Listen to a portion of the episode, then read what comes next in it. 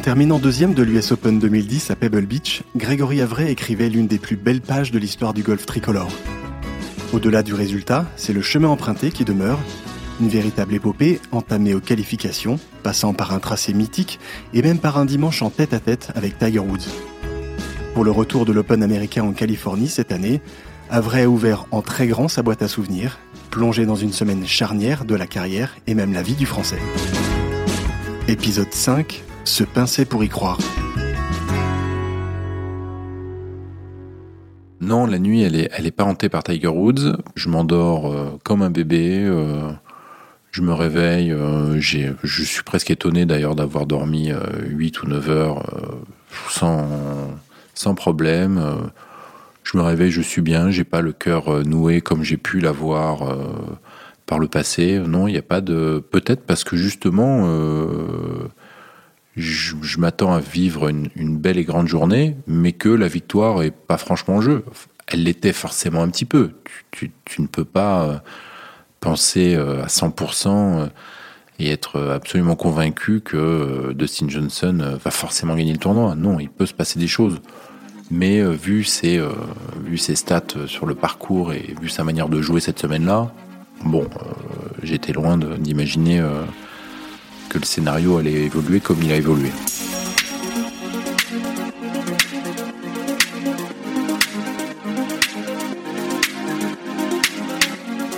La différence qui, euh, qui aurait pu euh, exister entre Tiger et moi, euh, qui effectivement était abyssale. On a quelqu'un qui, qui vient de gagner euh, 14 tournois majeurs, je sais pas, 70 tournois sur le PGA Tour, peut-être 75. Et puis on a Grégory Avray qui certes a gagné sur le Tour européen, dont une très belle victoire contre Mickelson euh, en Écosse. Ok, très bien, mais je suis euh, presque 400e mondial. Je me qualifie un peu miraculeusement. euh, je suis là après trois tours. certes, je joue bien, mais je sais pas, j'ai pas l'impression de faire des coups d'éclat. Et, puis, bon an, mal an, je me retrouve bien parce que parce que j'ai l'impression que les autres euh, font des erreurs et que moi je passe euh, au milieu et que j'en fais pas et, je me retrouve là comme ça avec Tiger Woods et, euh, et peut-être qu'inconsciemment, peut-être que même totalement inconsciemment, je me dis à ce moment-là que Tiger Woods bah, je peux le battre quoi. Il y a une journée de golf qui va s'offrir à nous. On va passer 5 heures euh, sur, euh, ensemble sur un, un dernier tour du S Open et que euh, bah là, euh, j'ai aucune raison de, de penser que je vais forcément perdre. Au contraire, Euh, évidemment que sur, que sur une année, sur un mois ou sur un tournoi, les, les différences peuvent être marquées, mais sur une journée, non. Et j'arrive vraiment au golf en me disant que, que j'allais tenir la dragée haute à Tiger et et qu'on allait faire une belle partie, que j'allais en profiter, mais que j'allais bien jouer quoi. La tension et l'adrénaline s'installent petit à petit. Évidemment, plus les minutes passent et plus ce, départ du 1 se rapproche et plus cet enjeu euh, devient concret. Et ça, tu, le vis au fur et à mesure de, ce temps qui passe par des, euh, petites choses très concrètes. Euh, bah, la première, c'est que tu passes, arrives à la Players Lounge, euh, donc il y a deux trois personnes qui peuvent pas rentrer. Ok, bon, tu vas, tu vas taper des balles. Là, il y a une, une ou deux autres personnes qui peuvent plus passer. Tu commences à taper, euh, t'as du monde au practice au début, puis t'en as de moins en moins, puis à la fin on n'est plus, bah on n'a plus que la dernière partie, euh, moi et puis la partie de devant, donc on n'est plus que 6 six au practice. euh. Voilà, il y a toutes les caméras qui se mettent tout près de toi, les mecs qui veulent un peu te parler, euh, et puis quand tu commences à vouloir sortir et aller chipper, t'as deux molosses euh, qui écartent le public, tu dis... euh, Bon là, ça, voilà, toutes ces choses-là, elles, elles te montrent que ça se rapproche, que tu es bientôt au départ du 1, les minutes passent, et là elles passent très vite parce que, parce que tout est fait pour, pour que tu te rendes compte que, que, que ça monte et que là, et que là ça, ça commence à gronder et que, et que ta, ta journée là, elle va pas être comme les autres journées de ta vie en fait.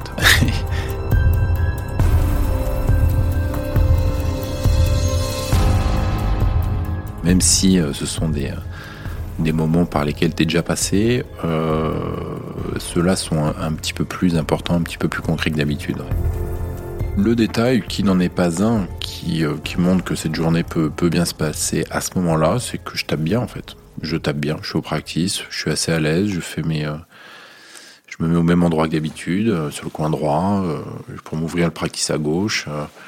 J'aime bien taper dans ce sens-là, à ce moment-là. Je, fais mon échauffement comme d'habitude. Tiger est assez loin. La frénésie à ce moment-là est plutôt, plutôt proche de, bah, de justement Tiger et des deux trois autres qui sont autour de lui. Moi, je fais mon truc et je le fais assez bien. Donc, il n'y a pas un mot en particulier ou une, attitude euh, ou, un coup qui va changer quoi que ce soit, mais, euh, mais plutôt cette sensation que euh, les choses se passent un petit peu comme les jours précédents.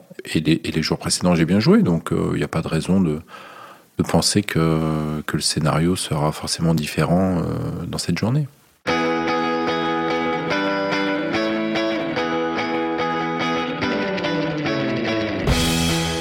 Mon arrivée sur, bah, sur Spotting Green, alors je, me rappelle très très bien de la toute première image que j'ai, c'est que euh, je mets mes balles, je mets trois balles là pour commencer à putter, je fais un putt, deux putts et, euh, et, là je lève les yeux et je me dis mais on est quatre sur Putting Green et donc tu as Phil Mickelson, Ernie Els et Tiger Woods qui sont les trois joueurs les plus charismatiques de ces 15 dernières années ceux qui se partagent entre guillemets euh, le, gâteau. On commence à avoir du Dustin Johnson qui arrive et des, euh, des joueurs euh, un peu plus connus aujourd'hui qui peut-être commençaient leur première US Open ou pas tout à fait, mais des, de la jeune génération, les Rory, McIlroy notamment.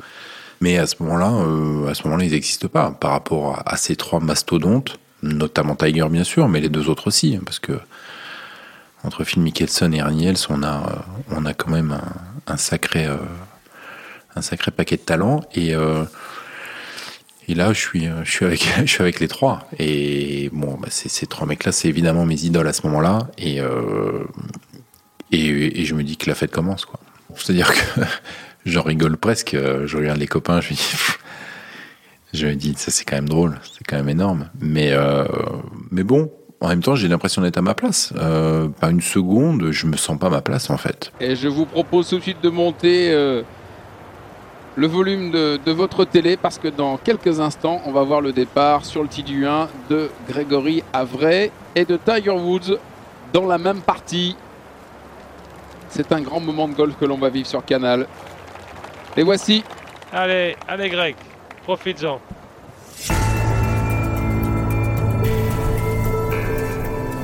La tension à ce moment-là, euh, sur ce départ du 1, elle est euh, effectivement très importante. Après, euh, comment je l'ai je vécu, j'ai pas essayé de la dompter. J'ai juste accepté le fait que que, que c'était évidemment un coup pas comme les autres et que c'était un moment évidemment pas comme les autres non plus.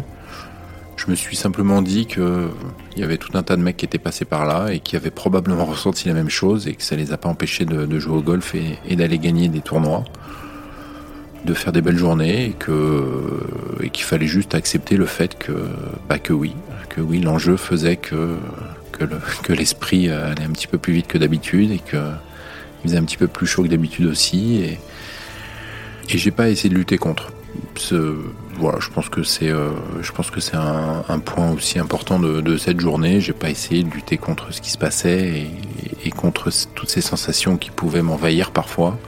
J'ai, juste décidé de les accepter en fait.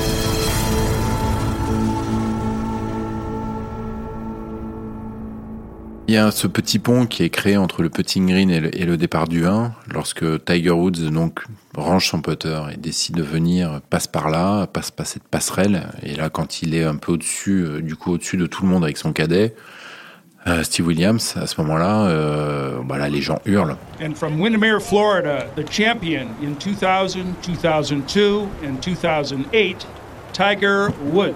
Vainqueur à trois reprises évidemment de cette US Open, notamment ici c'est impressionnant. Et, il arrive au départ du 1, prend son gant, son truc, ses, trois tis, sa balle, et prend sa carte et vient vers moi et, se présente. Et, c'est un moment évidemment, évidemment euh, irrigolo, euh, attendu et inattendu. et c'est c'est un moment bien sûr particulier qui restera qui restera à vie. donc donc c'est un grand moment pour moi. C'est euh, en face de moi, j'ai voilà, j'ai Michael Jackson, j'ai Michael Jordan, j'ai Ayrton Senna, j'ai un monument, un monument énorme et, j'ai conscience de, de, la chance que j'ai, mais j'ai aussi conscience de la mériter, cette chance. Incontestablement, ce départ du 1, c'est le coup le plus dur de ma vie. C'est pas euh, ce dernier putt, c'est pas euh, le playoff quelques années plus tôt contre Mickelson ou, ou un putt pour avoir la carte en 2000 euh, sur le tour européen. voilà, c'est ce coup-là, c'est le, coup que j'ai le plus dur, qui, qui, est le plus dur pour moi parce que déjà j'ai l'honneur. donc, bon, bah c'est parti, et puis tout à coup, tout le monde se tait, alors que tu viens d'entendre une bronca pas possible 5 ou 6 minutes plus tôt lorsque Tiger arrive sur le tee.